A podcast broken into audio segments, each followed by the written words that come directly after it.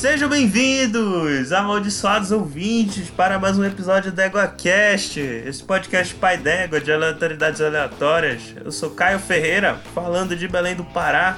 E existe uma maneira muito simples de saber a índole das pessoas. É só perguntar pra ela se ela acha que o Griffith tava certo. Fala pessoal, aqui é o JP Verenca de Curitiba. E se você é alguém que esse homem considera como verdadeiro amigo, é bom que saiba disso. No momento que as ambições dele forem frustradas, a morte virá buscar você. Uma morte certa da qual jamais poderá escapar. Errou! Errei? Errou! Por quê? Não você, o cara que disse isso. Ah, Aqui é o Rodolfo, diretamente de Falcônia, e se você ver Deus por aí, diga a ele que me deixe em paz. Aqui é o Rafael Tellerman, da externa cidade de São Paulo. E se o senhor Omar do Todo Mundo Leio Cris visse essa, esse anime, ele ia falar trágico. Muito trágico. E aqui é Daniel Gasparim, o Guts de São Paulo. E eu vou queimar a bunda dela.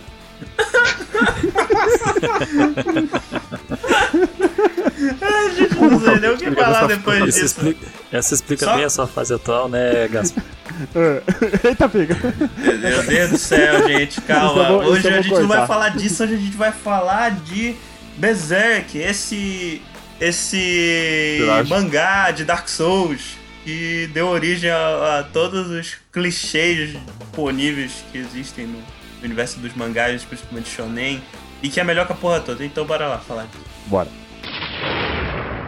Você está ouvindo o EguaCast. Yes, wait a minute, Mr. Postman. Wait, wait. Bom dia, boa tarde, boa noite, bem-vindos a mais um Spin de Notícias, o seu giro diário. de- Opa, esse é outro podcast, esse é outro, desculpa. Bem-vindos a mais um Coice do Égua. E hoje comigo aqui essa risada maravilhosa para provar que Gasparim está errado e que as pessoas não fogem de gravar comigo. Ela mesma pediu para gravar e-mails. Quem está aí comigo? Eu, eu mesma, Gabi Avelino. E outra presença ilustríssima aqui conosco hoje, quem é? Opa, eu mesmo, hein? Olha aí o Caio, vocês vão ouvir duas horas de Caio de rosto e ainda tem que ouvir isso no e-mail. Parabéns a você. É, os, nossos, os nossos sete patronos é pra isso que vocês dão dinheiro pra que a gente pague o editor. Pra ouvir, é pra ouvir duas horas e vinte de Caio. Deu spoiler. O Rodolfo deu spoiler antes Deu não. spoiler, agora já pode jantar, já, eu acho. Contar novidades. Mas vamos, vamos lá, vamos lá, gente. Tem hoje comentários, tem um e-mail, olha aí que legal. Vamos lá, vamos começar com aí, Gabi. Tem comentário Então. onde pra gente ler? No cast de Avatar, mas é aquele Avatar do menino que tem um trem na testa. Que da testa do. Não o, o Avatar que, que conecta o rabo no cavalo e liga o pendrive, sabe? O outro. O que. água e elementos, sabe? Esse Avatar. Excelente, excelente definição. não é? Quem comentou foi o André Trapani. Ele, Olha ele disse o seguinte: vocês comentaram, aí eu preciso da tradução, porque eu não vi esse avatar, tá? Então, esse. Mas você viu do pendrive no cu do cavalo? Vi, tive que ir no cinema, foi um grande evento esse avatar do Ah, pendrive. tá. Só pra saber. Beleza. Todo mundo viu, né? É, Eu também, eu também. pois é. Vocês comentaram sobre a saga, a saga do Zuko, que é a mais bem desenvolvida. Tem um ponto que eu acho muito interessante nela. Desde o comecinho, o tio Iró, é assim? Iró. Iru. Iru, I- Hairu. Iru. se mostra como um mentor do Zuko, tanto, tanto de luta quanto de espírito. Já nos primeiros episódios, tem a cena dele treinando em uma luta com vários soldados no navio, e o Iro fala pra ele que o poder não pode vir da raiva. Durante toda a saga, eles batem nessa tecla da raiva e do autocontrole, mas a raiva consome muito o Zuko e ele não aprende a lição. O resultado disso é que quando ele se liberta da raiva e do desejo de capturar o Avatar, ele perde a capacidade de dobra. Isso é um toque sensacional. Sobre as cenas de ação, uma coisa que eu sempre achei legal, genial em Avatar foi o uso do silêncio no meio da luta. Quantos, come- quantos comentários meus será que vão aparecer em um coice? Aí, ó, vamos, vai iniciar a contagem? Vamos contar, mas eu espero que muitos. É, cara, é, é isso aí, cara. Avatar, é, eu vou comentar a parte da luta, eles têm uma, uma forma de sonorizar muito própria, né? Tanto as músicas temas, que são putz, muito orientais, até casa com desenho, né? É, quanto ao fato da luta ser em silêncio também, né? Só com tema musical, não ter fala, conversa. É, é muito próprio isso, né? É difícil, né? A gente ver isso em, em desenho. Geralmente o pessoal é bem falante, né? Dragon É. Ball é quase crime e castigo durante uma luta, né? Conversa de tudo. Ô, é, mas só um comentáriozinho pra gente poder partir pra leitura dos outros. Eu, eu gosto muito que ele, ele levantou essa questão de que ele perde a capacidade de dobra, que, que eu, eu acho engraçado que ele acha que é porque ele não tem mais raiva, mas é, é exatamente é o contrário. É pelo que o Hiro falou pra ele, né? Que justamente pra ele apoiar essa energia nesse sentimento, quando ele perde esse sentimento, ele, ele deixa de, de, de ter a dobra. Não significa que ele não pode mais fazer, mas sim que ele tem que encontrar outra coisa. Tem que usar outra motivação pra, pra conseguir fazer a dobra. A dobra, no caso, Gabi, é as habilidades lá de piromancia, no caso dele, por exemplo. Então ele, ele só tem poderzinho com raiva. Não, então é isso que ele acha. E é isso, é isso que é a lição do, do, do, do, do coisa. É porque ele dobra fogo, né? Então o fogo é um elemento mais caliente, entendeu? Hã? É um elemento que demanda mais sentimento, demanda movimentos. Teoricamente, ele vem do vigor, não vem da raiva. É, é do vigor. Alô, então o Gil tá fazendo muita. Esse é o nosso égua de BBB. Olha aí. Vamos lá, vamos lá, gente. Senão a gente vai ficar lendo e-mail aqui o resto da noite. Não que não seja agradável estar aqui. Caio, tem mais Opa. comentários, Caio? Que tem um muito bom do Ricardo Nespoli, que é maravilhoso. E aí, inacreditável que ninguém respondeu que queria dobrar lençol de elástico no final. Ah, Porque certamente é um superpoder. eu, eu, li, eu li esse comentário quando o Nespoli postou e eu falei, ninguém respondeu porque é impossível dobrar lençol com elástico. É uma arte proibida. Não dá, é, é impl- a, a- a borda é arredondada, não tem como dobrar. Amassa e joga dentro do guarda-roupa, é a melhor coisa que você faz. Mas sim, Rodolfo, próximo comentário aqui é o comentário número 2 do André Trapani, hein? Comentários aleatórios e desconectados. Isso tá escrito no comentário dele, não sou eu falando. Propício. Tá no cast de filmes que só nós gostamos. Tem que fazer. E, e- isso, eu esqueci desse detalhe, tá? Ele comentou no, no- como a Gabi falou, no cast 38, filmes que só nós gostamos. Um, quando eu fui alugar Evolução, o filme, tá? Na locadora, minha mãe ficou insistindo que era um documentário. Com esse nome eu acho que dá pra imaginar mesmo. Só aceitou que não era quando começamos a assistir. Abre parênteses, risos, fecha parênteses. Eu fiquei interessado nesse filme no cast. Vamos lá. Esse é o filme com. é- Esse é muito engraçado. Dois, o Tom Hanks fez um vilão naquela novela que ele batia na mulher com a raquete. Essa semelhança que eu acho que já foi apontada antes no, no Ego. Se não foi, eu não lembro, mas realmente o Dan Stubach é a cara do Tom Hanks. E três, tem um filme com a Dan Sandler, mas que não é filme de Adam Sandler, que é bem interessante, que é o Spanglish. É o tipo de filme que ele mostra que ele poderia ser um ator melhor. Então, eu já falei isso uma vez. O, o Adam Sandler, ele não é um ator ruim, ele só é um ator preguiçoso. Que faz os filmes merda. Eu sei qual é que o filme dele da Netflix lá, o Joias Brutas, é bom. Ele É. ele tá um bom ator. É, ganhou prêmio, foi indicado a prêmio, caramba e tal. E é filme sério. Não, não vi Joias Brutas e Spanglês é uma porcaria. Mas realmente não é filme de Adam Sandler. Cara, é filme de Adam Sandler, ele dando em cima da Paz Vega, a mulher maravilhosa de linda. É isso. Aonde É, que a Paz é isso mesmo. Vega ficaria com a Adam Sandler? Se bem que rico fica com rico, né? Então isso é bem capaz. Mas enfim. Só quem é a Paz fica- Vega, né? É, eu conheço o nome, mas não lembro de onde Ah, ela é. essa mulher é linda. Só Mas, um padrão não- de beleza definitivo. Ela só perde pra Shakira. Mas de onde que é, porra? Acho que, sei lá, acho que ela é Fala espanhola. alguma coisa além do Spanglish. Ah, não, não faço a mínima ideia. Procura no Google aí, gente. Paz Vega, essa mulher tem 45 anos de idade. Ela é linda demais. Tá bom. Ela é espanhola, não, não, não tem como saber filmografia de um artista espanhol. Eu não, eu não sou tênis verde, cara. Ó, entrei, entrei aqui na Wikipedia e ela, e ela gravou Rambo 5, Last Blood, 2019, o último Caralho. trabalho dela. Ela era Será Carmen Delgado. Espanho- espanhola, né? Será que ela, ela fez filme do Almodóvar? Voltamos. Comentários. Voltando aos comentários, voltando. Comentário do Mikael Augusto no cast de 007 de Conner e Adalton. Eu estou maratonando alguns podcasts antigos e estou amando. Alguns estão com problemas de áudio, mas tudo bem. Fico um pouco chateado de não haver nenhum podcast sobre quadrinhos. Eu, particularmente, não entendi nada deste comentário. O que, que tem a ver Entendi. isso? Eu acho que ele só aproveitou o episódio mais recente pra poder comentar que ele queria um episódio sobre quadrinhos. É um, um comentário de sugestão. Eventualmente terá, Mikael. Cara, que loucura, não, não, não entendi. Mas ok, ok, tá bom. É que ele pensou, pô, um assunto que ele gosta, É um ele tá pedido, é maratonando. isso. Ele aproveitou É. o espaço do comentário para fazer um pedido sobre É um um, pedido. podcast de quadrinhos. E que quadrinho? Turma da Mônica? É, eu acho que qualquer coisa. né? Olha, quadrinho da Turma da Mônica é um bom episódio. Mônica, eu quero. Olha aí, Olha aí. Gabi já tá convidada por. Olha aí, eu o mais uma vez Mônica. dei uma ideia e fui excluído do episódio. Próximo Sim. comentário. Mas, Sim, e ela concorda ainda. que miserável, velho. Gabriel Alexandre. Olá, boa noite. Tô começando a escrever esse comentário ouvindo a leitura dos comentários. Única parte que se pode tirar algum proveito. Fim, você pagou por esse comentário. E sim, já maratonei o EgoCast. Gosto e acompanho. Parabéns aos idealizadores. Uma pequena dúvida: por que o Caio ainda faz parte? Já que ele só traz informações de pouco valor. Brincadeiras à Caralho. parte, vocês são pai d'égua. Esse Nossa, foi um excelente. comentário patrocinado por Rodolfo Freire. Esse foi o melhor comentário já lido nessa sessão de e-mails. Queria deixar registrado. Não, é muito Obrigado, bom. Gabriel Alexandre, pela sua participação. Incrível sua participação.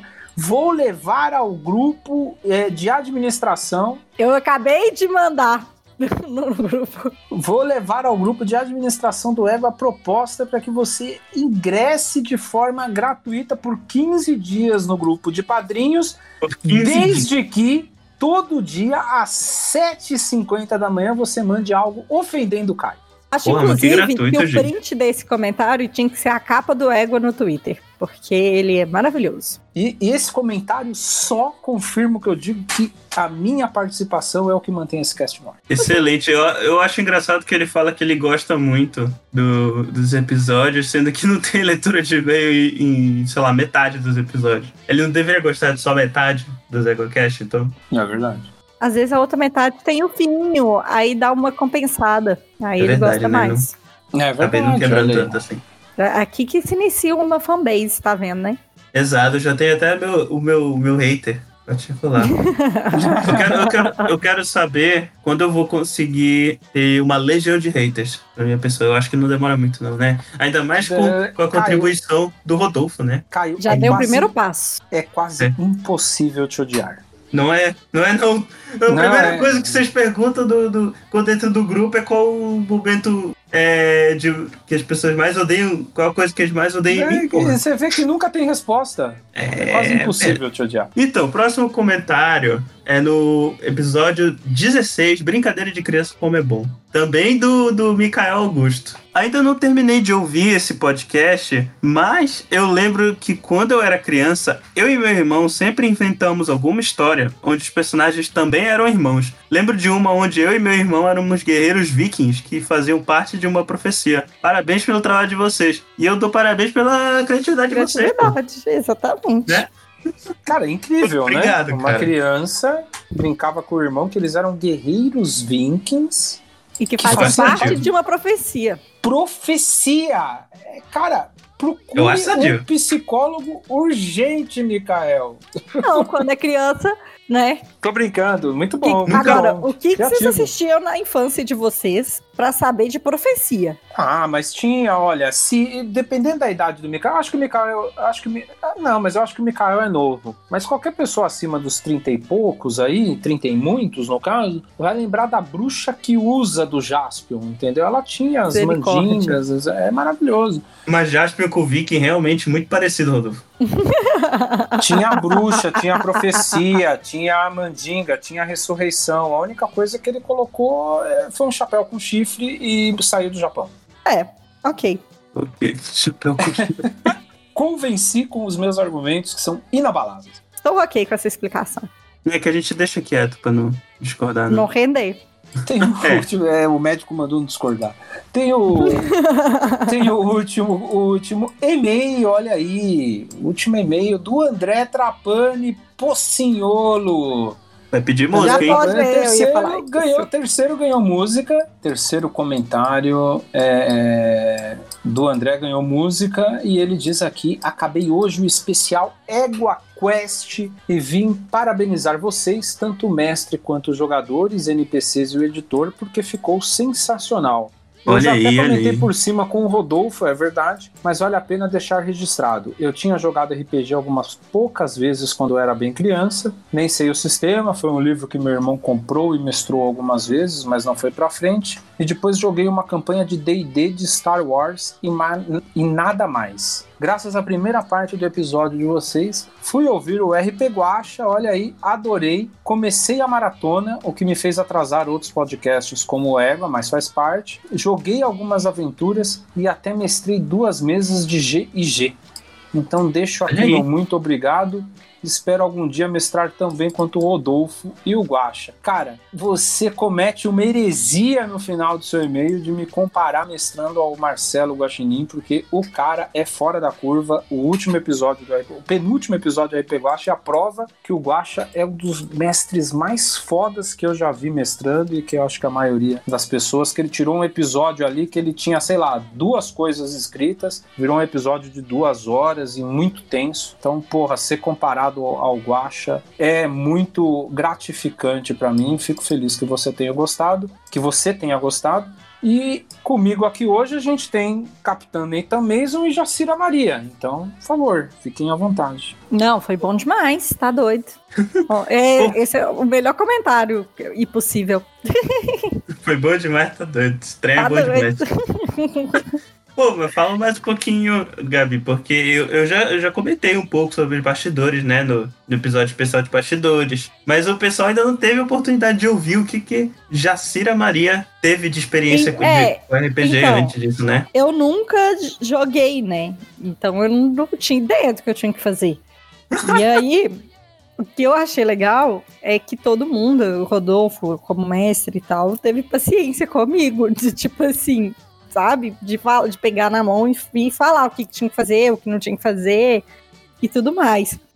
E, e eu até, quando eu, eu dei RT naquela, naquela fanart que a gente recebeu e tal, eu comentei que a Jacira não era um personagem, porque não era mesmo, não. Eu só tava sendo eu mesma um pouco mais despirocada. Então eu gostei muito disso, de dessa liberdade e tudo mais, de fazer as coisas e, e tal. E, e do grupo como um todo, sabe? De receber essa, essa coisa bem. E eu ach- eu acho que o mais legal, assim, e o mais importante é que eu me diverti enquanto a gente tava, tava gravando, né? E, e jogando e tal. Então foi muito legal, a experiência foi muito boa.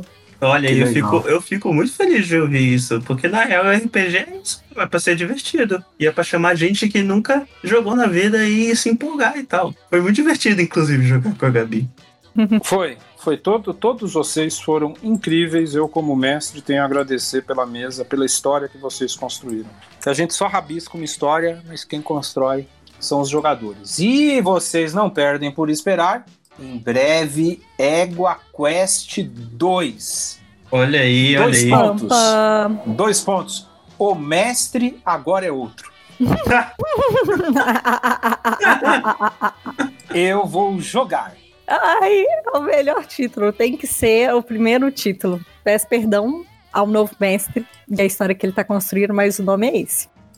Excelente. Quest 2, o mestre agora é outro. E, e, e a gente já tem planejado o Égua Quest 3 de uma aventura continuação do Égua Quest 1, que eu estou escrevendo neste momento. Olha aí. Isso, isso aí, ó, ó. Ó o hype aí. No Coisas- mundo dos sonhos, Planejadas, tá vendo? Pensadas para vocês, ouvintes. A- aproveitando, né, a participação da Gabi aqui hoje é o verdadeiro trem do hype. trem do hype. Queria aproveitar aqui também é, esse espaço para falar do nosso patronato. Você pode é, ser patrono deste podcast Pai d'Égua pelo PicPay. E agradecer aí ao Heitor Moraes, que se juntou à nossa família de patronos aí. Bem-vindo, muito obrigado aí, Heitor, pela ajuda, né? Por, nos apadrinhar, por ser nosso mecenas. Acho chique. E você, se você tiver aí sobrando dinheirinho, quiser me ajudar a pagar a prestação, a prestação do meu PlayStation 5, você pode entrar para o patronato do EgoCast. Porra. É, e se juntar, além do Heitor, né? Do Heitor Moraes, se juntar com, com, é, com os nossos outros seis padrinhos. O, o Alan Araújo, o Carlos Eduardo, o Cadu, que a gente apelidou, mas ninguém chama ele assim. A Thaís, Botia, a Luana Sabiron, a Yara Grise, Bruno Vaz e eu acho que são todos esses. São todos esses sim. Olha aí, muito obrigado a todos vocês que acreditam na gente e decidem dar dinheiro pra gente, porque E tem a gente pediu. acesso exclusivo ao conteúdo de Big Brother. Tá? Ao conteúdo de Big Brother. Mas também, É. ó, é, é denúncia. Tem gente que não é padrinho do EgoCast que tá naquele grupo. Exatamente, é. Ué, O senhor Fernando Malta não é assinante do EgoCast de padrinho e está naquele grupo. Eu estou de olho Mas em tem você, Fernando. gente de tudo que é canto daquele grupo. Aquele grupo é uma zona inacreditável. Esse é isso, né, gente? Acabou? Acabou. Faz que nem o Rogerinho. Acabou o programa, acabou o programa, acabou. É isso aí.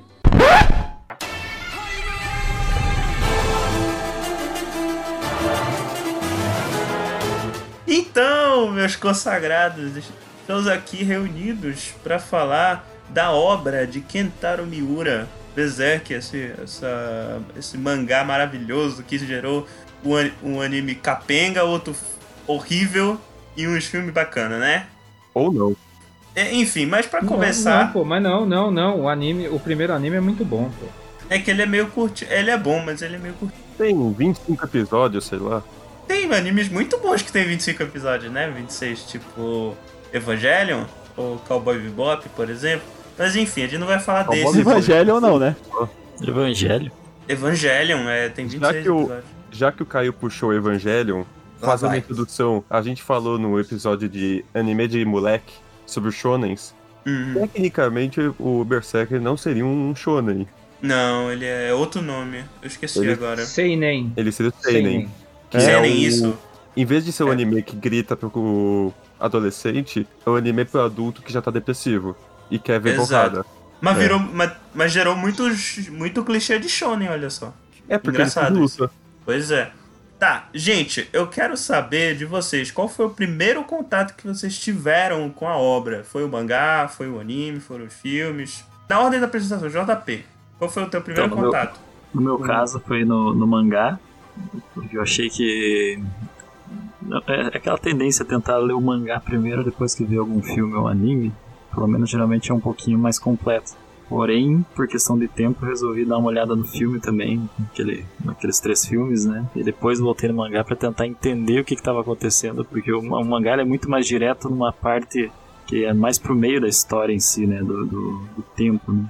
O filme é um pouquinho. O filme já chega contando o início. Então, meu primeiro, como eu falei, né? Primeira parte foi o mangá, depois o anime. O anime não, o filme e voltei pro mangá agora. Rodolfo, tu que é o provavelmente o mais versado no, no, no mangá e no, e no resto. Viciado. Aqui.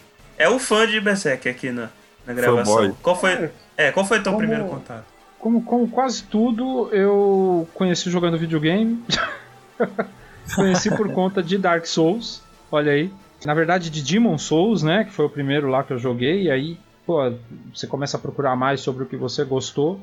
E eu sempre ouvi que tinha muitas referências de Berserk e de Lovecraft. E eu conheci Berserk e Lovecraft por causa de, de videogame. Eu nunca tinha lido antes. É, aí fui ler a obra, me apaixonei, porque de fato é, é muito bom. Na verdade, eu comecei pelo anime de 96 ou 97, eu não lembro. Vi o anime, aí eu queria mais, né? Quando terminou, porque o anime termina com, com- horrivelmente, né? Ele não, ele termina junto com os filmes que foram lançados depois, que é no final do arco da Era de Ouro. Aí eu fui ler o, o, o mangá, que tem toda a continuação, e, cara, virei fã, né? Eu coleciono, eu tenho a coleção da Panini aí que tá saindo.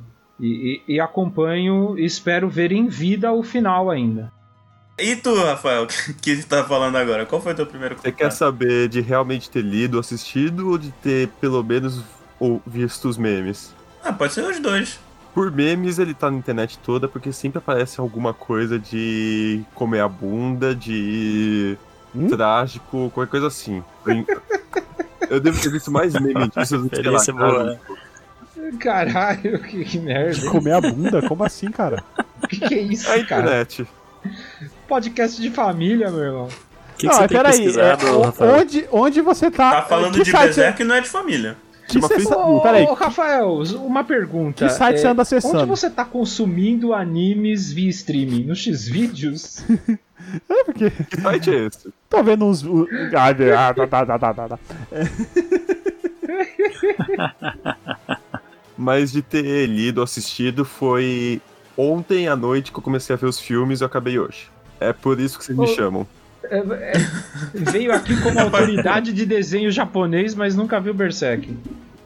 Ah, eu já vi tanta coisa boa e ruim. Tem que ter a galera do meme, né? Ok, tá aqui pra cumprir a Ah, cota. o especialista em cultura pop aqui é o, é o. Cultura pop. Anime, Olha aí. já nesse É nível. cultura pop japonesa. Gaspar, Gaspar. E, e qual foi o teu primeiro contato com o anime? Foi esse Cara, ano, não foi? Não. O meu primeiro Não? contato foi. Depois de tanto ouvir falar desse Berserk, eu resolvi assistir no Crunchyroll a, anima- a animação, né? Que triste. Tá. E, Nossa, mano, eu comecei a assistir e aí eu vomitei, que é muito ruim. Mas não de nojo. Eu vomitei porque é, é, é ruim demais. É tipo uma animação travada, feita com, sei lá, 10 frames por segundo. E, velho, é muito ruim. Aí eu fiquei, acho que quase um ano sem ver, achando que era horrível. Aí o tanto o Rodolfo insistia, eu resolvi ver os filmes, aí eu comecei a ler o mangá. É aquele 2D e meio? É, Eu quero que o editor deixe essa parte. Por favor. Eu tinha razão, Gasparinho? tinha, Olha. cara, é muito bom, é muito bom. Nossa senhora, já ganhei, pessoal. Obrigado, hein? Aliás, o Gaspar hoje gosta de Dark Souls e de Berserk por causa do Rodolfo. E você, Caio? Como que Eu? você conheceu? Então, olha só. O meu foi um pouco diferente do Rodolfo, porque eu já conheço, eu já tinha ouvido falar antes do Dark Souls, mas eu fui procurar mais na época que eu tava jogando Dark Souls também. Mas eu comecei a ler o, o- o mangá. Na, na, minto, na verdade, a primeira coisa que eu vi foi o anime. O anime de 97. Vi o primeiro episódio.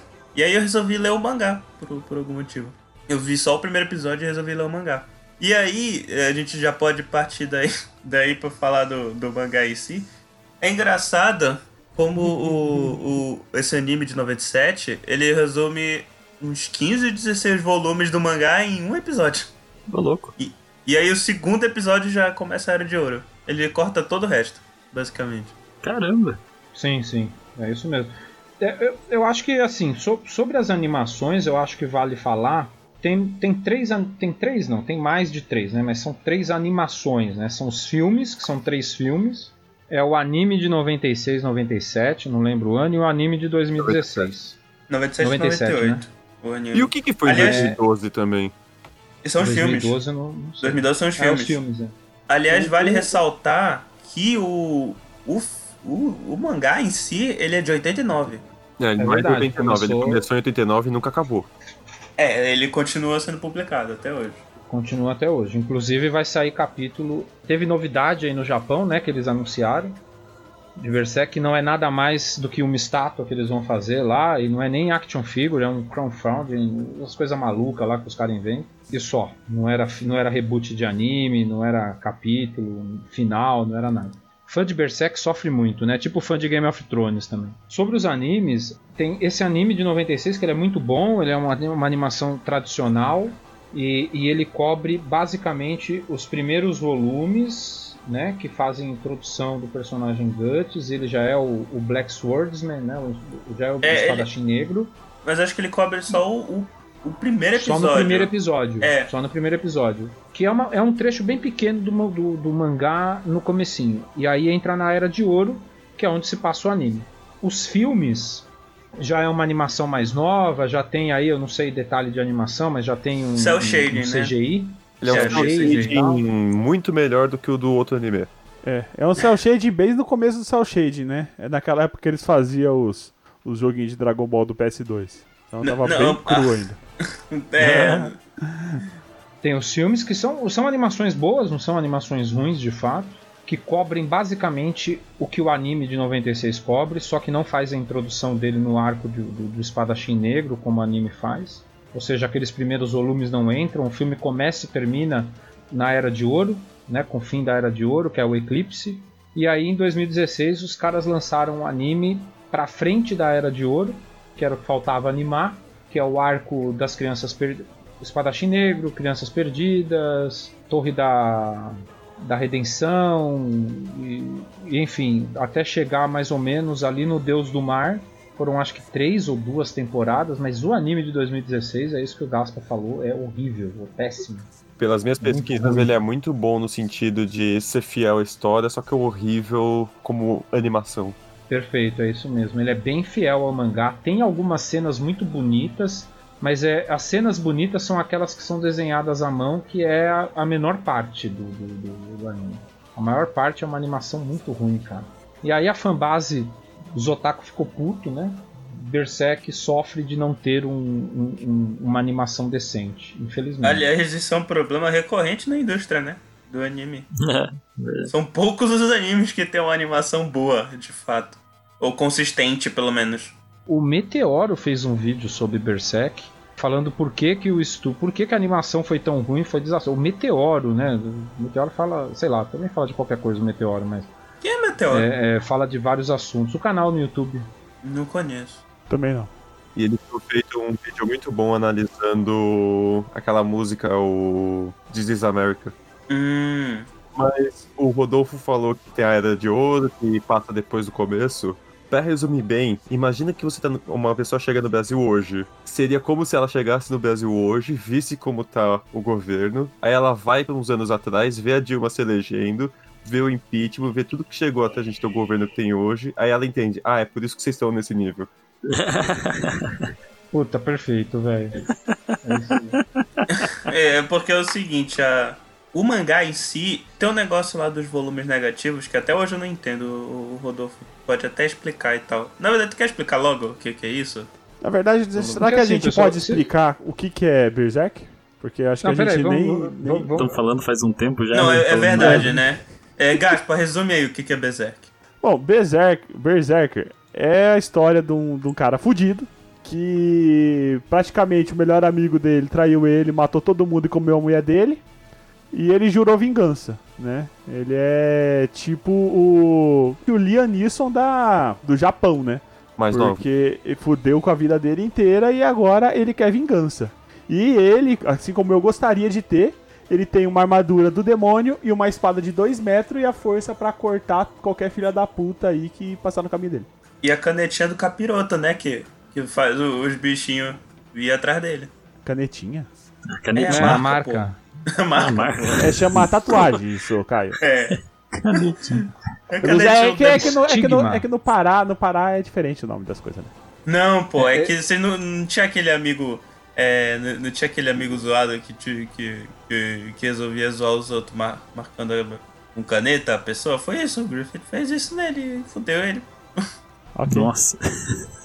Mas depois desse resumo maravilhoso, é, se você ainda quiser ver Berserk ou ler, Parabéns, né? muito. parabéns, obrigado Gaspa pela.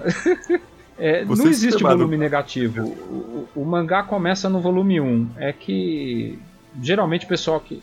Então, olha, se.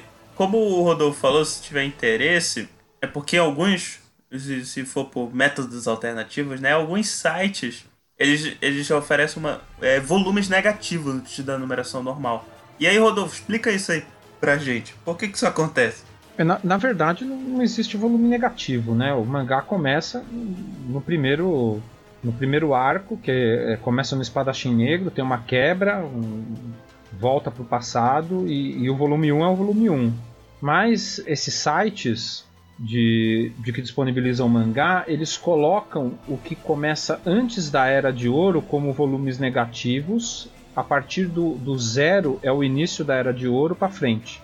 Mas de fato não é negativo. Se você começar a ler, começa a ler do primeiro. Não do que tá numerado, do primeiro disponível lá, né? Que deve ser o menos 16, sei lá. É menos 16. E isso em alguns sites, tá? É menos 16, né? Eu acho que eles fazem isso justamente porque a Era de Ouro é, é o arco mais famoso e a, o mais aclamado, né, do, do Berserk. Mas aí eu vou trazer um argumento melhor pra dizer que eles estão errados de fazer isso, porque eles não são donos da obra, eles não podem ficar alterando a posição. Não, teoricamente eles não têm nem o direito da obra, né? Porra, Na verdade, eles não têm direito nem de colocar ela pirata no ar, né? Mas ok. tá Exato. Eles não né? isso, mas se você for na questão da cultura, de disponibilizar pra todo mundo, pra quem não pôde ler, qualquer coisa assim, Sim, sim. você tá mexendo na composição. É tipo você falar que você tem o Harry Potter 1 a 7 ou 1 a 8 no cinema, aí você tem o Animais Fantásticos, que é o menos 1, menos 2, menos 3. É, não faz sentido. Que é o Harry Potter falar, sem Harry Potter, né? Ou usando o mesmo exemplo, falar que Harry Potter começa a partir do quinto, sei lá. Do quinto livro o resto é, é menos um, menos dois, menos três, menos quatro. É que, é que Harry Potter, o- por exemplo, a morte do Dumbledore é lá no final, né? Quase. É no sexto Então é a livro. mesma coisa que falar assim: o ano zero do Harry Potter é quando o Dumbledore morre. E aí, Aí só- você Aí começa. são seis volumes negativos e. e. É, seis volumes negativos. Não tem, Mas não isso- tem sentido, né? Mas só, só dando uma explicaçãozinha nessa, é que o, eles colocam esse, esse número negativo porque ele, ele começa na frente, né? Ele começa bem na frente e depois ele vai recontando. É existe um termo literário pra isso. In media res, que é no meio, basicamente.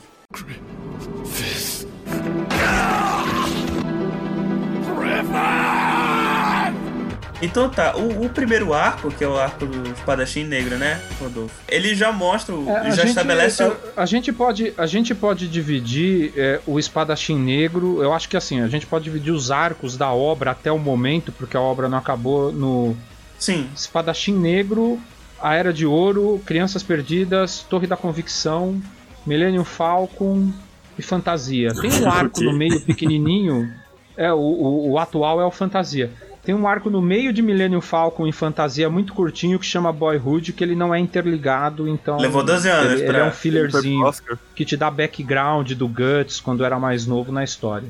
Ah, De Mas novo, esses são os ah, arcos. tá bom. Tá bom. Voltando. O primeiro arco, ele já estabelece o personagem do Guts. Que ele é um personagem solitário, agressivo, que tem a essa que tem a armadura. Ele não tem um olho, não tem metade de um braço e no, no final do primeiro volume a gente descobre que ele tem uma marca que faz com que ele seja caçado constantemente por demônios. Isso. Mas deixa, deixa eu só E fazer E uma correçãozinha, Caio. sim, Ele não tem a armadura ainda. É isso Ah, aí, não. o arco do, do o espadachim negro é isso aí. Ele chega na cidade e, porra, é, é escroto o começo, né? Ele, Isso. ele arruma uma confusão numa, numa taberna, mata, corta o cara no meio porque ele quer ver o, o conde. e salva o E- Puck, né? E Isso. salva o Puck. e, o, e salva uma menina, né? Porque a menina ia Isso. ser provavelmente estuprada e morta. Isso, e, isso. E, e o, que, o que ele usa lá, ele usa, ele usa uma capa preta, ele tem o espadão, ele tem uma mão mecânica e não tem o olho. É, é- é o que você sabe dele ali. E tu sabe também que ele não gosta que as pessoas toquem ele, porque um cara vai lá, tipo, tocar no ombro dele, logo no início, aí ele vai falar, tipo, ei, amigão, não precisa disso, uma coisa dela, dessa. E aí ele já derruba o cara, joga o cara longe, fala, não toque em mim. Então a gente já estabelece todas essas características do personagem. Tipo, o primeiro arco estabelece o, o, que, é, o que é o Guts naquele momento. E aí. Não, é, eu, eu concordo com isso, Caio.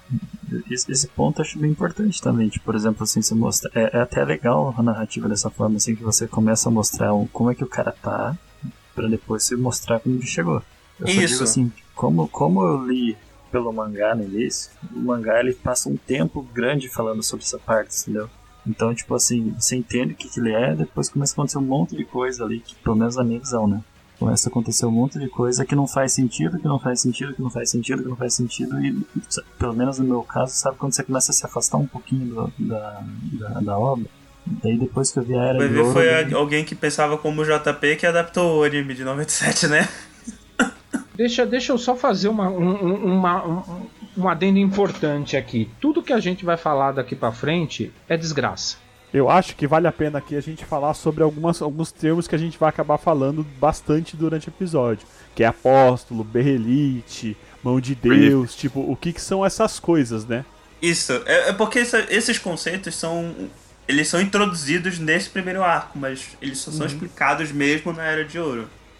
É, o berrelite... É, o que, que eu, eu acho que o que vale falar é assim, é o, o- no mangá, o, o Black Swordsman, o, o arco, ele é um artifício narrativo pra você olhar pro Guts e ficar interessado no personagem. Isso. Você fala, caralho, que personagem foda, Verdade. né? E é isso que o JP falou. Em algum momento aquilo começa a virar uma maluquice, você fala, meu, isso aqui não vai dar em nada, porque não vou ler essa porcaria. Tipo, o cara tava matando um demônio, de repente aparece esse cara que parece uma coruja. Cara, parece, né, velho? É porque fica um negócio meio. É porque no início é. um negócio meio Monster of the Week, né? E do nada vira uma história muito doida e introduz as berrelites, os apóstolos, amor de É, Deus, e, e- aí tu fica, caralho, que porra é essa? E aí você, e aí ele introduz, ele introduz uns conceitos, que é isso que o Gaspa falou, que é o berrelite. Eu acho que vale falar daqui a pouco, mas tem o berrelite, tem a mão de Deus e tem os apóstolos. Só que daí você fala, tá, e, e o que isso significa? Quando ele termina de matar o barão, enfim, quando o arco do Black Swordsman, entre aspas, termina, você é jogado pra trás na história com o Guts com 16 anos de idade. Não, menos. Ele era moleque, pô. Qui- 15, não era? 15, 16 Não, não, anos. criança, criança Não, mesmo, não, 8 não, não. anos. Aí, aí Não, tem, não, aí tem uma pergunta que eu quero fazer pra vocês. Porque um que eu vi, ele tinha 16 anos, no outro ele tinha, sei lá, uns 6, por aí. Eu acho que era É, criança então, o que- mesmo. é, quando É, realmente, eu começa acho, o arco, não, eu quando- acho que no, no filme ele começa dele adolescente, mas no mangá Isso. ele, ele Mangá volta é mais e ele volta criança, o, o Rodolfo. Isso, isso. É que, é que assim, você é jogado pro Guts primeiro, é verdade. Primeiro você é jogado lá pro Guts na infância dele, ou seja, o Guts é um cara que é esse cara que não tem o braço, não tem o olho, ele é um cara que ele nasceu de um cadáver. A mãe dele foi enforcada, enquanto ela estava morrendo, ele caiu, ele, ela pariu ele e ele nasceu de uma mulher morta. Ela já estava morta quando ele, quando ele nasceu. E ele conseguiu sobreviver. Por isso que é o Guts. E o Gambino, que é por isso Guts. E, Nossa, e o Gambino, e, e o Gambino, que era um líder mercenário, acha ele. E o Gambino é boladíssimo com ele, porque pro Gambino aquilo era uma zica inacreditável para um bando de mercenário. Só que o Guts se mostra de um talento foda com a espada Pra matar a gente, né? pra matar O gente. moleque nasceu então, o pra Guts matar a dava- gente. o Guts dava muito dinheiro pro Gambino. O Guts era muito competente, mas o Gambino não gostava dele. E o Guts tratava o Gambino como pai, né? Por- e, e a mulher do Gambino acaba morrendo, ele culpa o Guts por conta disso, porque ele fala que o Guts era amaldiçoado. Nunca deu uma espada. Nunca deu uma espada. Oi. Decente. Não, nunca deu uma Não, espada né? apropriada pro tamanho da criança. Apropriada, né? Ele Exatamente, cresceu não- lutando com uma Ele, espada ele cresceu treinando normal. com a espada de adulto. É por isso que É isso quando ele aí. cresceu ele foi pegando uma espada maior, né? Porque ele tava acostumado já, desde Ele criança. já tá com a diferença de peso em relação ao peso dele, não o peso do- da espada em si. Isso. Ele leva muito a mão de- Ele nunca teve, nunca teve treinamento apropriado, nunca teve uma espada apropriada. Cara, chega num determinado momento, ele é muito competente, daí você dá, vai, vai dar mais uns saltos ali. Ele, ele, tá numa situação que eles venceram um- uma invasão e o Gambino vende o Guts. E o Guts é estuprado. Pro- Isso revolta ele de uma forma foda. E ele, num, determin... num outro determinado momento, ele descobre que ele foi vendido pelo pai. E ele mata o Gambino. Tem toda uma circunstância pra isso acontecer. não Essa é- versão que eu li tinha, quando o Guts é estuprado, tinha nota de rodapé do tradutor falando que ele ficou chocado com a cena. É horrível, é horrível. horrível, horrível. E pelos memes que tinha sempre alguém comendo a bunda do outro. Não, e considerando, considerando o Guts, não só. é, é, não, tipo, o Guts foi estuprado e pelo que eu lembro no, no mangá, ele ainda era criança quando isso acontece. Uns Ele é 12 criança. anos no máximo. Adolescente, né? Um, um pré-adolescente, sei lá. É, é, mas não era adolescente, era tipo pré-adolescente É um criança. pré- pré-adolescente, né? E- Ele mata o cara ele que mata estupra o ele Gambino, ele mata depois, o né? Gambino, foge, porque daí o grupo queria matar ele, ele foge. Pô, ele mas vira a um morte do Gambino por- não foi acidental, não? Eu lembro que era um negócio desse. Foi acidental, por isso que eu falei, em certas circunstâncias. A pessoa tem que ler pra pra entender como é, é. é, Foi acidental mais ou menos, ele tinha um trauma ali, né? Aliás, é daí Ele- que vem o trauma que a gente falou, que, que o- as pessoas tocam no Guts e o Guts não fica, fica puto. E, Fica puto. e, e age de maneira agressiva, é porque ele foi estuprado quando criança. Ele não gosta que as pessoas toquem nele por conta O disso. filme não chega a retratar isso. É, mas é, é- eu acho que Não, o filme já, já começa quando ele encontra o, o bando do Falcão. né? Não, mas é, não, é, tem nenhum, não tem nenhum comentário do tipo, ah, é que eu tive problemas no passado, por isso eu não gosto que toquem em mim. É meio, meio, co- é. meio, é meio controverso, né, abordar esse tipo de coisa. E aí eu não sei se eles decidiram deixar de fora por conta disso. Eu acho que teria que fazer um flashback muito grande, né? E o filme já tava com muita informação pra passar. E já é, muito já é muita tragédia, gente. Botar A hora, coitado. a, a, a, porra, Berserk é uma desgraça atrás da outra. Você colocar um estupro de uma criança ia ser uma coisa super pesada, né? Pois é. É, na época que o filme foi feito, porque hoje em dia a gente tem Game of Thrones, que é uma desgraça atrás da outra e todo mundo gosta, mas enfim. Que já acabou, inclusive. É, Hoje em já dia acabou, já acabou. E, e o, final, o final é ruim, mas eu gosto. E foi tão trágico o final quanto Berserk. Mas sim, É, vol- voltando aí, Rodolfo. é o- depois que ele mata o Gambino, meio que sem querer, é, é quando ele, ele fica pulando, né, de, de eh, grupo de mercenário em grupo de mercenário. Até que ele encontra. Ele, é, ele, o bando ele do- tem que comer, ele tem que comer, ele tem que viver, a única coisa que ele sabe fazer é bater. Exato. Até rimou. E é o que ele vai fazer. Ele vai ser mercenário e vai ganhar dinheiro. Até que um dia eles ganham uma batalha contra um guerreiro que era relativamente famoso, que é o Bazuzo. Bazu- Cavaleiro de E Cebola. ele tá saindo, ele tá saindo fora com, com a grana e ele encontra o bando do Falcão, que é o Grift. E a Casca, o Pippin, Judô, a turminha, né? Tio e, Mary e, também. E o, o Puta Mary, o Pippin. Mary Aragorn, Gandalf. O bando do Falcão era um grupo de mercenários. O Griffith era um, um fudido também, não tinha porra nenhuma, só era um cara ambicioso. Mas era um cara ambicioso e esperto. E. Cara- Carisma consegue recrutar 99. o Guts. Carisma, é, não, ele tinha carisma no- lá em cima, no máximo, né? Não falhava no teste de carisma. É, E eu- não vale a pena ficar dando tanto detalhe também, porque senão o cast não termina nunca e a gente re- resume toda a obra. Mas o Griffith consegue recrutar o Guts, apesar de da casca, que era a capitã dele, não gostar do Guts. E o Guts começa a viver aquele grupo, começa, é, é acolhido, se sente acolhido. Finalmente, uma vez na vida dele, ele se sente acolhido, né? E aí, é- essa é a Era de Ouro, né? Que o pessoal chama de Era de Ouro. As peripécias do bando do Falcão. Com esse nome, É o que mais poderia tem passar cara na de sessão anime, da né? tarde. É porque, É. O, é porque o negócio do. O arco do espadachim negro é, é, é muita loucura e muita desgraça. Não parece um anime normal. O Era Não, de Ouro que ele já. volta, calma. É, o Era de Ouro ele já tem mais cara de anime. Só que aí a desgraça vem forte no final, né? Eu acho que até aí sim, depois não. É, desgraça vem forte no final. É, começa mais ou menos na parte que eles vão fazer o É, cerco a, lá da. a era, Né? a era de ouro, ela corre, cara, que você você primeiro vê aquele arco que você não entende nada, você vê a era de ouro, você vê o grupo, o bando do Falcão, você se afeiçoa àqueles personagens. O Griffith é um líder relativamente competente, né? Ele, ele é muito ressaltado no mangá, nos filmes, no desenho, que ele é um gênio estrategista. Na verdade, a estratégia dele é mandar o Guts ir lá bater. Né? Mas ele é um. ele- é, pode perceber. vai- A casca vai por trás pra tomar o lugar. coloca o tanque lá na frente e você vai por trás e, e pega O o, É sempre assim. É, é o Blitzkrieg do é- Griffith, né? Literalmente joga os tanques pra frente e a infantaria vem atrás. O Guts é tipo o cara que você coloca, sei lá, em Dark Souls, você coloca lá pro cara segurar a arma mais pesada num nível bem baixo, assim. É isso aí. A Era de Ouro toda você passa vendo só as vitórias do bando do Falcão, né? É, até o final dela. Então eles ganham, eles começam a ganhar a batalha, eles vão prestar serviço pro rei, né? E eles começam a ganhar mais dinheiro. E porra, aí ele começa a pegar, ele começa a ser cada vez mais competente, ele começa a entrar no meio da, da, da- dos círculos de guerra, né? do- dos generais. Ele é convidado para né? nobreza. Nobreza. É, e ele começa a frequentar, começa a falar com o rei, porque o rei tem trabalho pra ele. Até que O eles Griffith, tomam uma caso, cidade. não o ele- Guts. o Griffith. O Griffith. É, o bando do Falcão, né? Todo mundo. Uhum. O Griffith era a cabeça.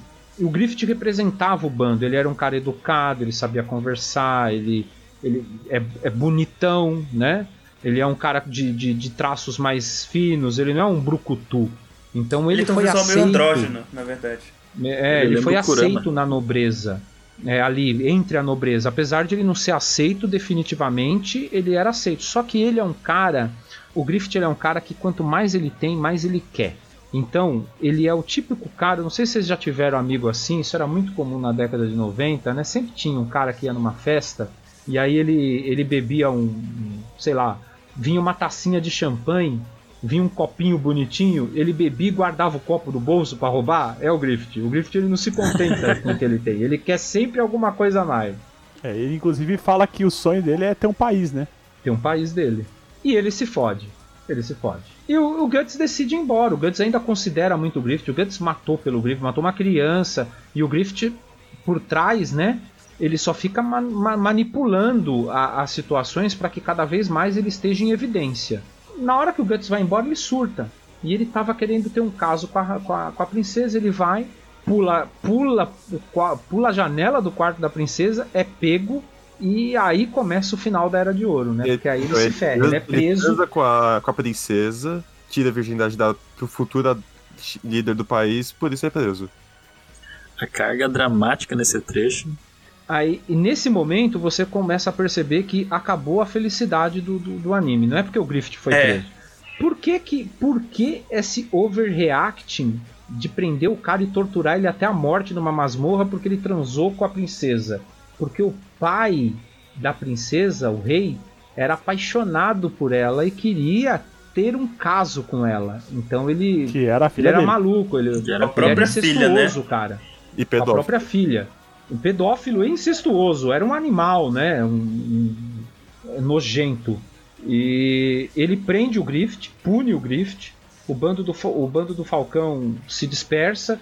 Depois que o, o, o Guts sai, a casca fica com algumas pessoas tentando manter o grupo até que eles encontram o Guts e resolvem salvar o Griffith. Eu acho que vale a pena um fazer um, fazer um parênteses aqui. Que o Griffith ele sempre andava com, com um ovo.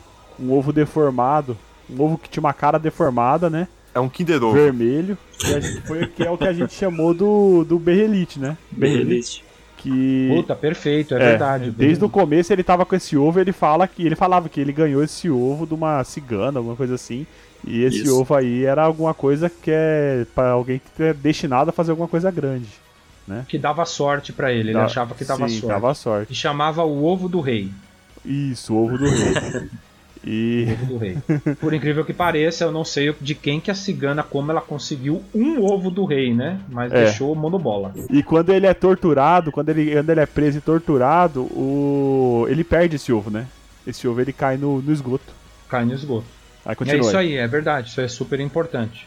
E, porra, os caras vão lá, salvam ele, o cara tá, meu, ele, ele não tinha mais condição, né? Ele não andava mais, ele, ele foi totalmente escarificado. É, eles cortaram os tendão do braço e da perna, né? Pra ele não, não poder não poder pegar nada e nem andar.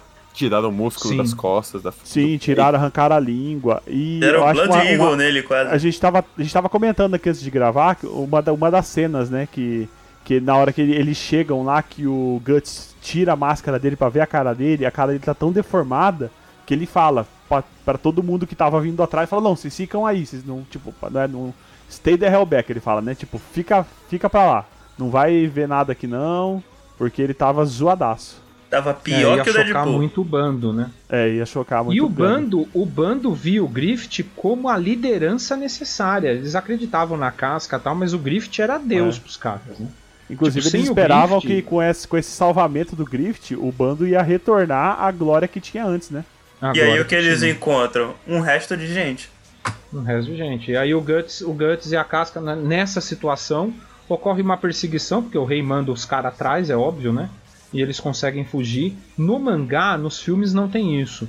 No mangá tem um, um- um mini arco ali que é muito foda, que eles encontram um apóstolo já nesse nesse rolê, né? Que na verdade eles já encontravam apóstolos antes, né? Eles encontraram Zod, mas nesse, nesse ponto do arco tem uma luta no mangá que é muito boa, o Gaspa deve ter lido. E, e, enfim, tá? Pra não ficar entrando em detalhe de todo tipo de porrada que sai, porque o, o mangá 90% é box, espadada e morte. A carroça desen- descarrilha, tá certo? Descarrilha, né? Cai num lago. Ah, não, não. O que acontece? Ele, ele tá vendo que ele tá. que ele tá sendo um peso, né? Ele tá sendo um peso porque o Guts, ele quer ir- voltar e ir embora de novo, quer deixar o bando, mas ele quer levar a casca com ele.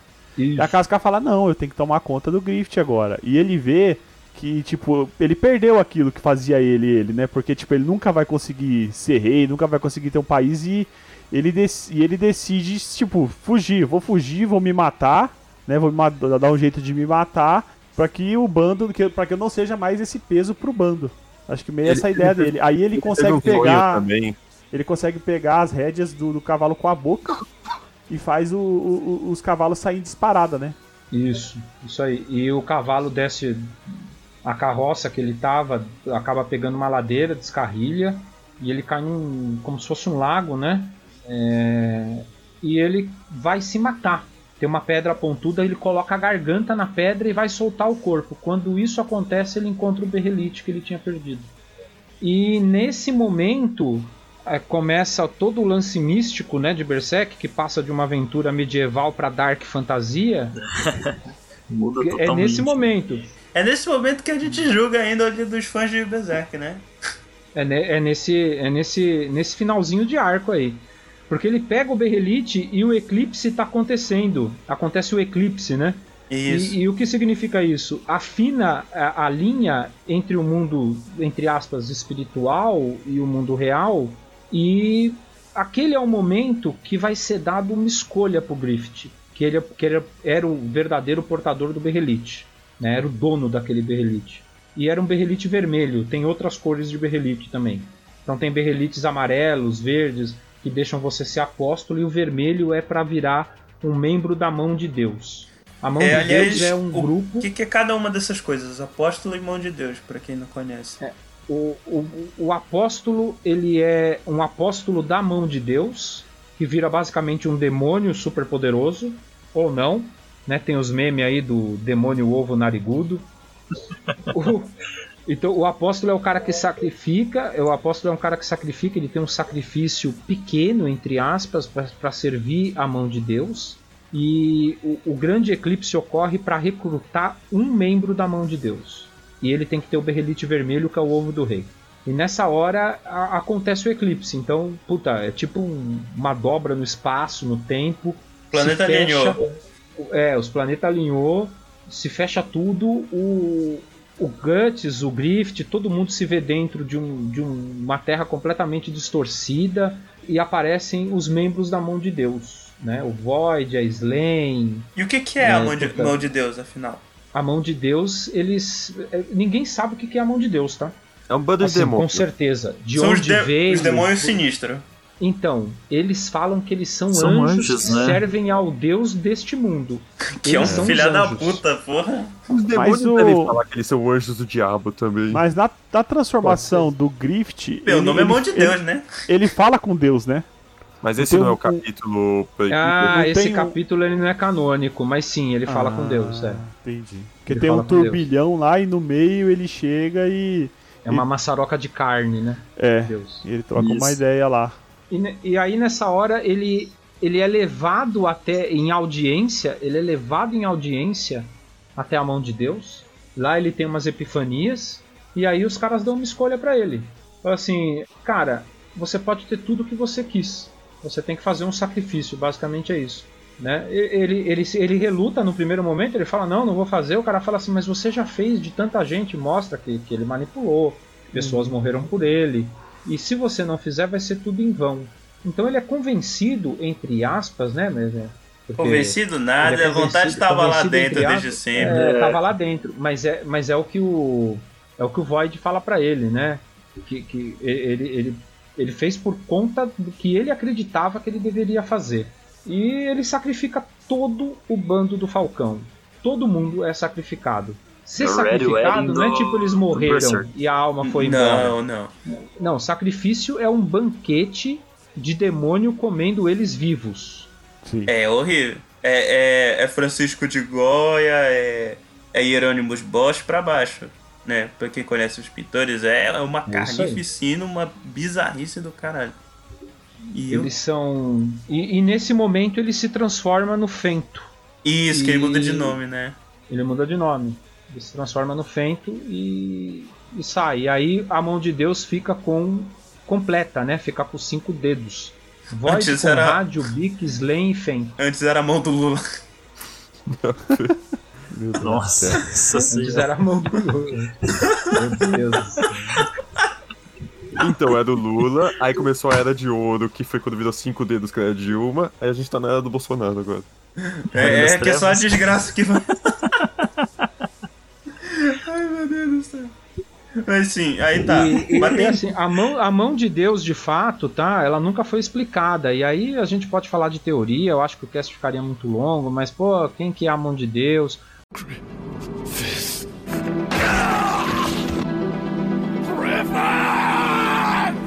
Então, agora, só, só para dar continuidade, eu acho que é, tem mais arcos, é, arcos excelentes, mas eu acho que não vale a pena a gente também detalhar tanto. Olha a leitura, né, dos acham. arcos. Vale a leitura dos arcos, porque olha, você tem Lost Children, que é um arco que o Guts está assim, é, resumidamente, Lost Children. O arco, o, o Guts está no ápice da maluquice dele, cara. Ele mata criança. Ele tá totalmente insano. Convicção, ele decide buscar a casca de novo. E Convicção, pra mim, é um dos melhores arcos de Berserk. Porque ele tem uma pegada muito religiosa, né? Ele, Ah, mas ele, você não ele vai situa explicar Berserk. por que, que ele mata a criança? Vai deixar isso aí no Ah, ar? não, vamos, vamos deixar o pessoal ler, né, cara? Senão- É. Eu não li também, eu fiquei curioso. Ô, gente, ele não chega Tá numa bom, cidade é- e sai cortando cabeça de criança. Tem todo um contexto. É, é, é, ele, é, a moral dele é tão simples quanto: se não está do meu lado, está contra mim. Inclusive, ele fala isso várias vezes, né?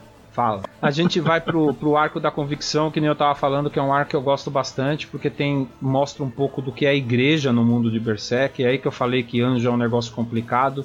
Ele tem uma luta com os caras que estão virando tipo.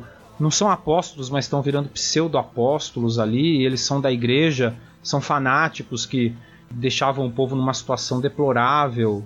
E nesse arco que eu acho muito foda é o arco que tem o segundo eclipse, que é um eclipse forçoso que acontece por causa de um apóstolo também. E nesse arco o Griffith volta como Griffith, né? Ele não é mais Fento, ele volta como Griffith. Ainda que com os poderes dele de demônio, ele volta para afundar. Você começa a entender um pouco da dinâmica do universo de Berserk. Ele volta para salvar a humanidade. Por quê? Não porque ele é bom, porque a humanidade deseja ser salva. É da. Então você é, você é, não, mas não é ele que fala isso. Não, é. Fica claro, né, que tipo assim, ele é um produto, tudo que acontece é um produto que eles falam da causalidade e do que a vontade do ser humano coletiva quer. E naquele momento, todo mundo queria um herói. Puta, parece o Brasil de 2020, né? 2019. todo mundo quer um herói. Quem que você coloca pra ajudar você? Um imbecil. Pronto, Berserk fez a mesma coisa. Brasil é Berserk, tá, gente? Então, Que spoiler. merda, realmente. É, então o que, que todo mundo queria alguém que salvasse. Então o Griffith volta para ser esse papel, porque era o papel que ele estava destinado a ser, para fundar e aí é, fundar uma cidade, salvar o povo, acabar com a guerra, fundar o país dele, que era o sonho dele. E a partir da convicção, os últimos arcos que saíram, que é Millennium Falcon e Fantasia, se passam basicamente com o Guts indo buscar a cura da casca e no momento atual a gente está no fantasia, a casca está curada e eu, eu acredito que a gente esteja a 70%, 80% da história muito próximo de terminar, né? Pelo, pelo encaminhamento O dela. Ryuda fala que tá no fim. Tá no, é, tá no finzinho. Eu acho que tem mais uns 20, 15% aí para terminar. Ou seja, mais 20 anos. Por aí. Por aí. E ba- basicamente um resumão, né, gente? É, é isso. É praticamente isso. E só falando aí que a primeira, uma das primeiras aparições aí do. É que tem vários personagens recorrentes, né?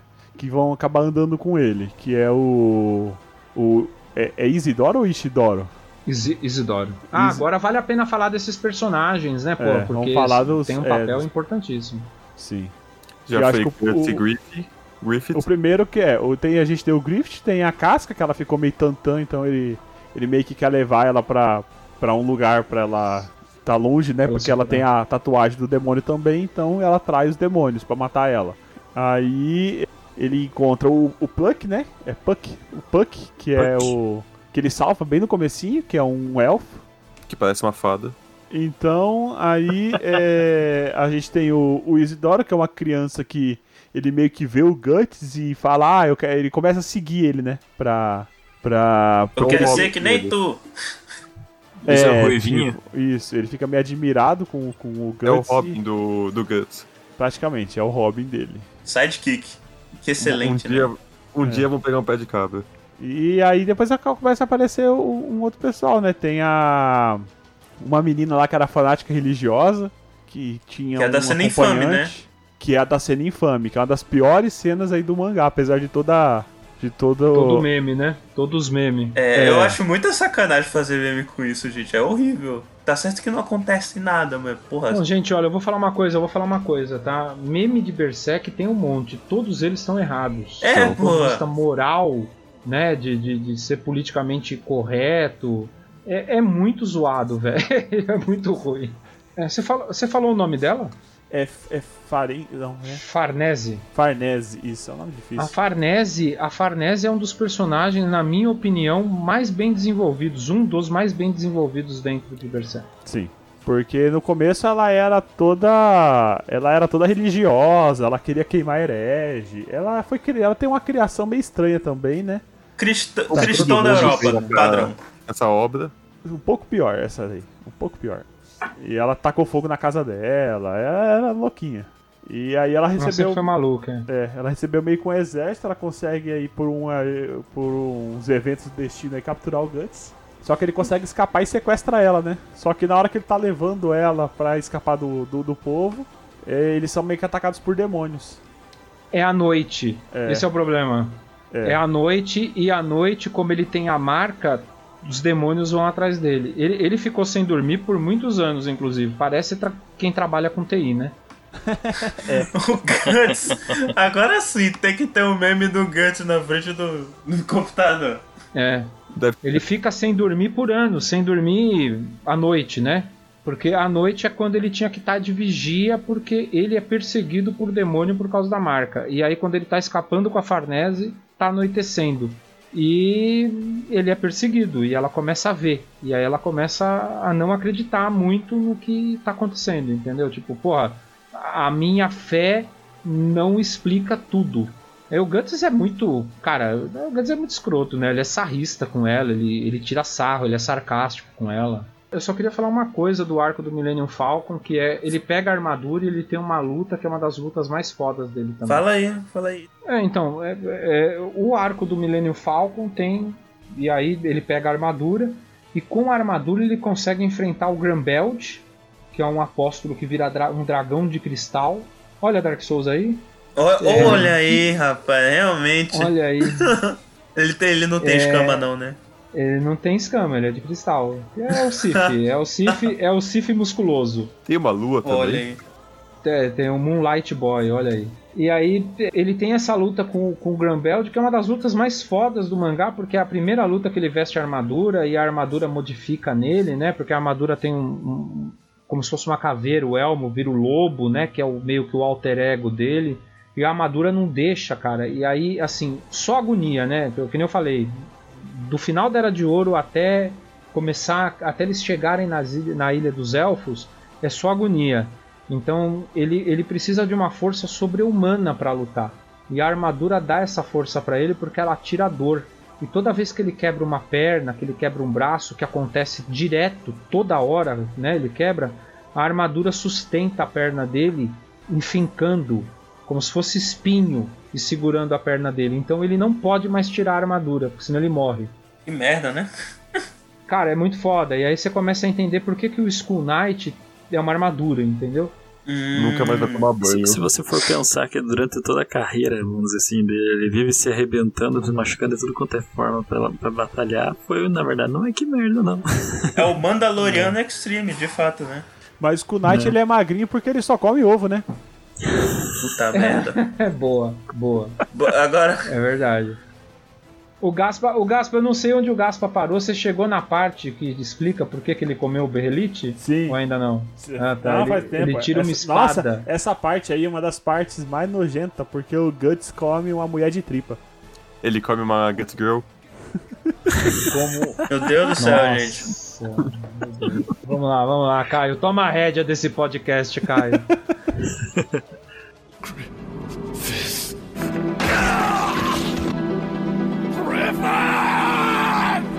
Então, gente, a gente já chegou, né, no momento que tá no arco atual, né, do, do mangá. Qual que é o nome do arco mesmo, Bruno? O... Fantasia? Fantasia, isso, com Mickey e tal. É, agora falar das adaptações de anime, né? A gente já citou, né, que tem a primeira, que é a adaptação de 1997 a 98, que é basicamente o, a Era de Ouro, com um, um prefácio do Espadachim Negro no primeiro episódio. E falta o E é final. isso. É, sem o final, com o final, na verdade, no Eclipse, e um final maldito. E aí ficou. Ficaram 14 anos sem ter nenhuma adaptação de Berserk. E aí vieram as séries dos filmes. A trilogia, né? Que também adapta a Era de Ouro. Só que eu acho que não tem no mesmo lugar que o anime. Eu não vi os filmes. O filme Mas- ele termina numa caverna que o a casca tá daquele jeito triste É, ele termina um pouco depois do Eclipse. e eles escaparam, mas tá naquele jeito ruim, mas ele não chega a ter armadura, não chega a ter braço. Mas porra, não é um final que termina no meio do Eclipse, né? Não. Ele, Não, ele não. acaba mesmo, a era de ouro. Porra, já é, já é bem, bem menos escroto, pelo menos. Aí tipo e eles escaparam. Sim. e viveram tristes para sempre. Viveram tristes para sempre, realmente. Ah, e que esse é o tema do, do Berserk, né? Não tem, não tem Pois é. felicidade. Aí tem o anime de 2016 que é triste. Isso. É, que Ele a tristeza não é o qualquer tema, né? mas A tristeza é a realidade. Ele não precisa ser de Berserk pra ser triste. É, pois é. Mas aliás, o Berserk trabalha muito com os temas interessantes, né? O, o Gasp e o Rodolfo que leram mais devem ter prestado atenção nisso, mas tem uma discussão, né, de, de livre-arbítrio e destino, discussões sobre religião e tal. Apesar da obra ser japonesa, né? O Kentaro Miura é japonês e tal. Ela discute muito cultura ocidental, né? Muito mais do que cultura oriental, que é mais presente nos animes. Até porque todo o, o mundo do Berserk é inspirado na Europa medieval. Mas E- Dark Isso, Fantasy isso. vai pra. vai pra Europa, na verdade. Não, mas o do Berserk não tem quase nada de, de, de questões orientais, eu acho. Pelo menos Então, comparado com os outros eu ia animes. trazer depois, mas você trazendo outros Dark Fantasy, você trazendo Claymore, Attack on Titan, Goblin Slayer, quase tudo é Europa ou algo como Europa. Não, pois é, mas tudo Eu é acho- inspirado no Berserk. Então, mas eu acho que é mais por- pelo tema medieval, né? Porque geralmente a gente pensa medieval, ou você vai pegar muito pro lado de, de samurai, não sei o que, ou você vai pegar pra Europa, né? Porque. Ou inu- é. o... Ou é Berserk ou Inuyasha. E aí, eu- Então, é. Pode ser Então Samurai Shodown é. também. Sim, mas, mas tipo assim, não dá pra você correr muito disso, né? Porque é o que, que tem mais difundido de, de era medieval hoje, né? Que a gente conhece. alguém viu esse, tipo, viu, conseguiu ver esse anime de 2016? Eu tentei, eu vi alguns episódios, vomitei. Umas cenas, meu Deus do céu. Você deu Eu vi do, do, do, do eu, vi, eu vi aquela cena meme, né, do, do Guts South Park. Que ele anda que nem os bonequinhos do South Park. É, cara, é, assim- é, é horrível isso, porque é assim o anime inteiro. Meu Ele Deus do céu. dando, ele, ele, ele fica parado assim, aí ele vai dando pulinho pro lado. Não, tipo não. um- é- Caraca, que zoado. pegar um action figure e tentar andar com ele, né? É, tipo isso. Eu vi, um, eu vi uma zoeira do cara falando assim, ah, é- era tipo ele fazendo no, no Flash. Ah, eu sou animador do. Eu sou animador do anime, do último anime do Berserk. Aí ele, ele tem uma foto do Guts lá, aí ele fica mexendo com o mouse, assim, dando os pulinhos com, com coisa. Cara, é Tá horrível. Nossa, cara, acho que nem vale falar, né?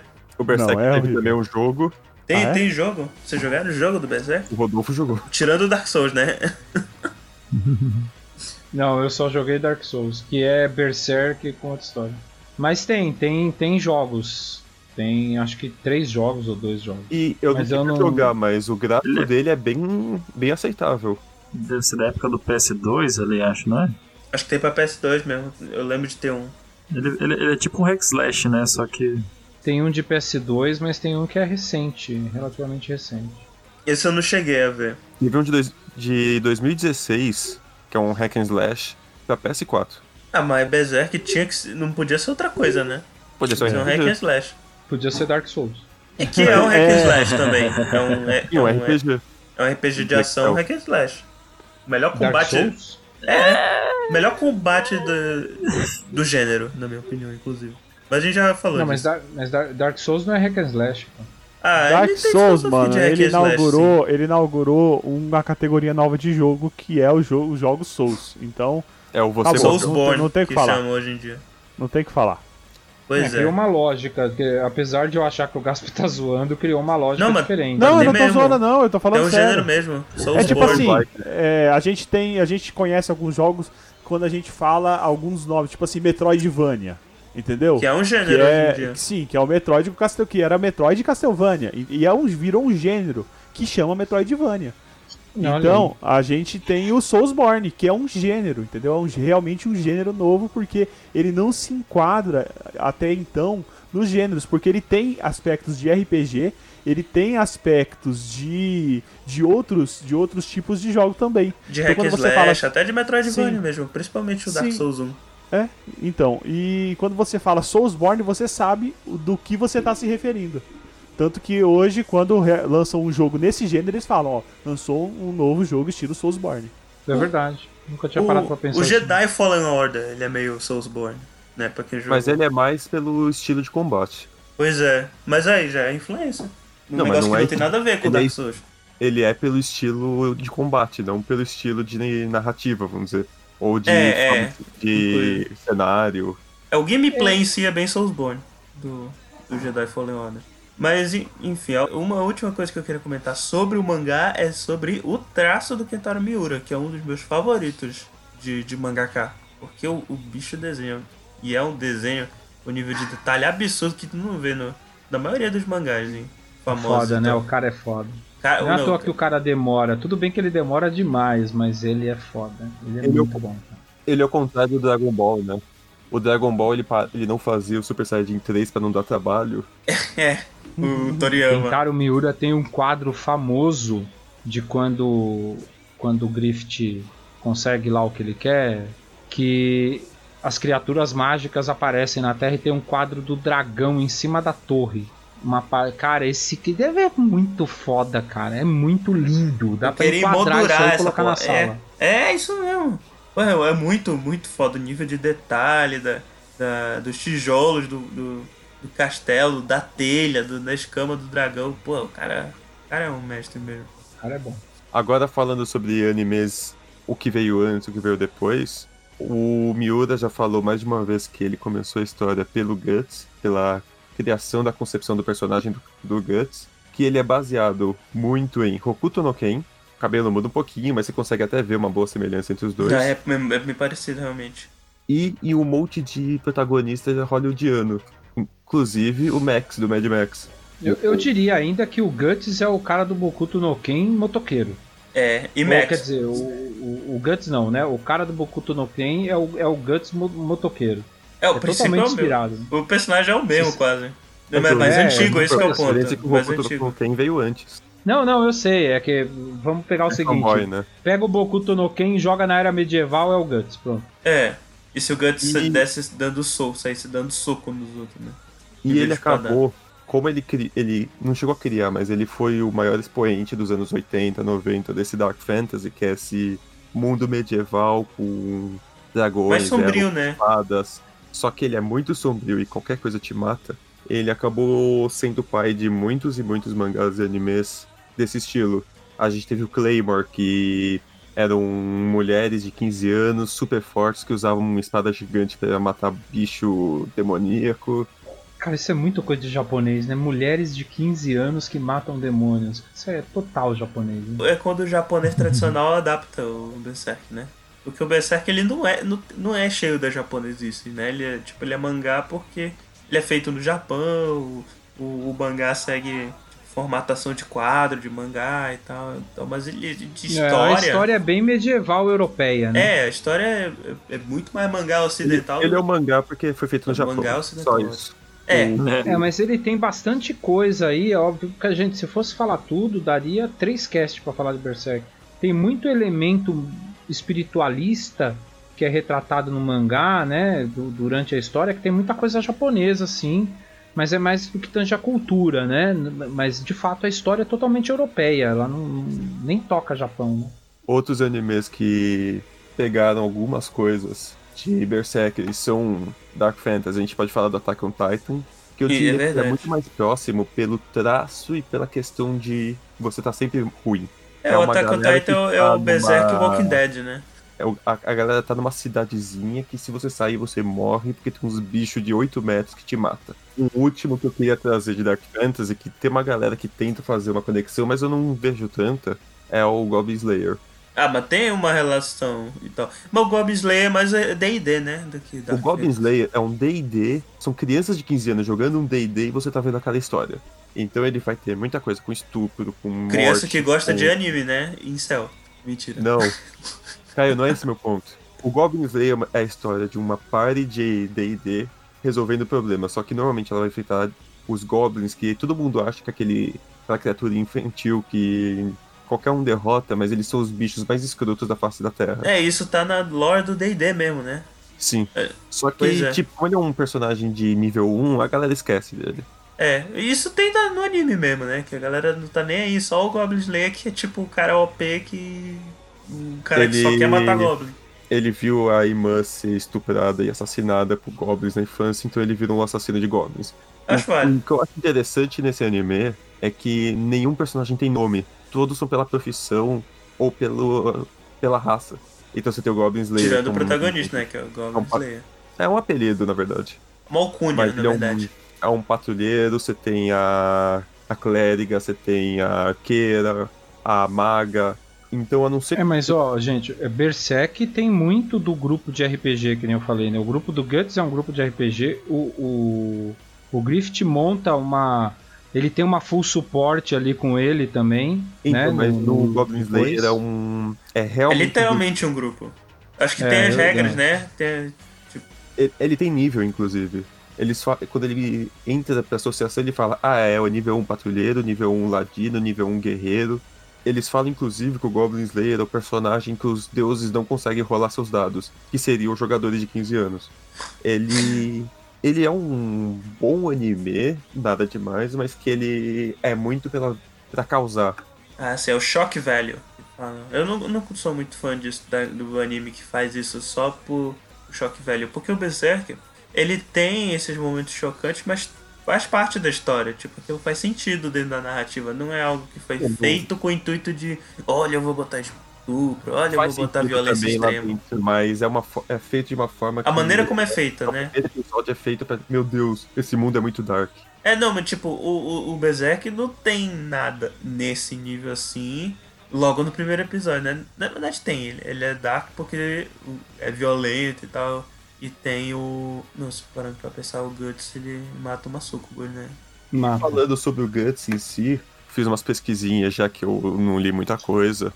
O... Além dessa questão do Guts, ser o primeiro personagem, o nome já quer dizer entranhas, ele. Muito sutil. É feita muita comparação entre o Guts e alguns personagens de outras culturas, principalmente de nórdica. O Berserk é um grupo que seguia a Odin, por exemplo, que é esse cara que só ataca, só destrói. E se compara o, o Guts a dois deuses nórdicos, ao, ao próprio Odin, por ter perdido que o olho, É, isso que eu ia falar. E ao Tyr, que perdeu a mão para enfrentar o Fenrir. Os dois acabam morrendo pro Fenrir, que é esse lobo que inclusive está presente no Berserk, mas ele poderia também ser o próprio Griffith. E aliás, o motivo do lobo também, né? Tipo, o motivo do, do lobo que é relacionado com o Guts, né? Tá relacionado também.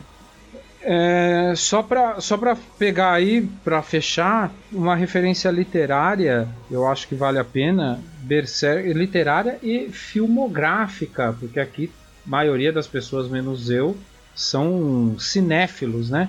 Berserk. é, tá, é, A maioria ele falou, né, caralho? é, inclusive eu tô muito chateado porque a gente não conseguiu alcançar o número de comentários pro Caio criar a conta dele no TikTok. Puta merda. Mas, nem, mas Ih, tem que gravar Berserk, ainda, né? Berserk é muito, tem, tem- foi muito inspirado na morte do demônio, né? é, Do- do no Sam filme, Raimi? porra. Evil Dead. Ah, é a verdade, morte do né? demônio em português, né? O, o Guts, o Evil Dead, o Guts é o Evil Dead também, entendeu? Não tem a mão, coloca uma serra. é. A morte do demônio é o segundo E o primeiro é Uma Noite Alucinante. É uma maluquice, outro dia eu Uma falo noite disso. alucinante é que Alucinante, dois pontos. A morte do demônio. É, esse é o segundo filme. É uma Não, loucura. É porque ele veio primeiro uma- pro Brasil, por isso que foi, aconteceu isso. E se você quer ler, ler Berserk, porque eu nunca li mangá, na verdade Berserk foi o primeiro mangá que eu li e provavelmente será o único. Provavelmente será o único. Porque eu não tenho muita paciência pra ler mangá. Aceita nossas recomendações. Não, mas é que eu não tenho muita paciência, cara. Não, não é Eu vou te deixar uma ruim, não. recomendação, cara. E tu vai gostar e tu vai achar foda. Tenho certeza absoluta. Não, Lê- eu- eu- procura eu- os eu contos tento, do você. Jiu-Jitsu. Os contos e, e os mangás maiores, tipo o Uzumaki e o. Ah, é, be- é Lovecraft, né? É, é bem, é bem Lovecraft. Cara, tu vai curtir muito. Procura é, a falha de. Depois eu, eu recomendo pra ti. Não, não, depois- eu fiquei tão maluco, né? Quando eu descobri Berserk, eu falei assim, cara, como eu, eu não tenho paciência pra mangá, eu queria ler. E aí eu comecei a procurar, procurar, procurar. E uma das inspirações pro Kentaro Miura, quem gosta de ler, eu gosto de ler, né? Apesar de estar sem ler há muito tempo, é um dos livros que inspirou o Kentaro Miura chama A Companhia Alegra. Se não me engano, tem sete volumes. Então, é óbvio que não é a mesma história, não, não tem os mesmos tons de, de maluquice que tem Berserk, mas é muito bom. Né? Eu, eu não terminei de ler todos. É, de Glenn, é do Glenn Cook. Então vale a isso. pena aí, quem quiser ler, para procurar. Que foi uma das grandes inspirações do Miura também. Então, pessoal, se você gostou, não esqueça de curtir, compartilhar e comentar também, né, no aporteira.com.br barra EguaCast e eguacast.com.br, os dois vão sair no mesmo lugar. Não esqueça também de checar também nossos podcasts irmãos lá na, lá na porteira e comentar neles também. Mas comenta no nosso primeiro, que é mais importante. E se você também quiser mandar um e-mail pra gente reclamando aí de como o Caio não sabe nada, só finge, você pode mandar pra Égua. contato arroba eguacast.com.br repetindo, contato arroba eguacast.com.br e não esqueça de seguir a gente no Instagram, que é instagram.com não, sem ponto .br, né? instagram.com barra eguacast Exato. Comente no site, mande e-mail. Tipo, qual é o seu arco favorito, se gosta de Berserk ou não. E se quer defender meu nome aqui, também eu fico feliz. E, e agora é a parte de vender o peixe, né? Tipo, galera aí, pessoal de todo mundo de casa já, com mais cinco podcasts gravados. Vocês sabem onde encontrar ele, mas só pela formalidade, onde é que o- as pessoas encontram vocês no, na- nas internets? Bom, eu acabo só, só participando aqui mesmo de vez em quando aqui com vocês. Tá, então se quiserem me encontrar, na verdade, aqui dentro do EgoCast mesmo. De vez em quando tô participando aí com o pessoal. E é isso. Vai, Rodolfo. Rodolfo Tá. pode falar mais coisas. Bom, vocês me encontram ali nos textos do Portal Deviante, eventualmente nos spins de notícia do SciCast e aqui no EguaCast, no Coice do Égua, quando tem e-mail e comentário, por favor, comentem, mandem e-mails para que a gente bata a meta e para que a gente possa ter o TikTok do Caio dançando de Puta toalha, merda. que é uma promessa que a gente fez. Puta merda. Vai, Rafael. Tô finalizando. Não, o meu tá meio. tá meio estranha a situação. Ih, cara. Então vamos terminar por isso aí. Final em aberto. Que nem o, o Berserk, que não terminou. E é isso.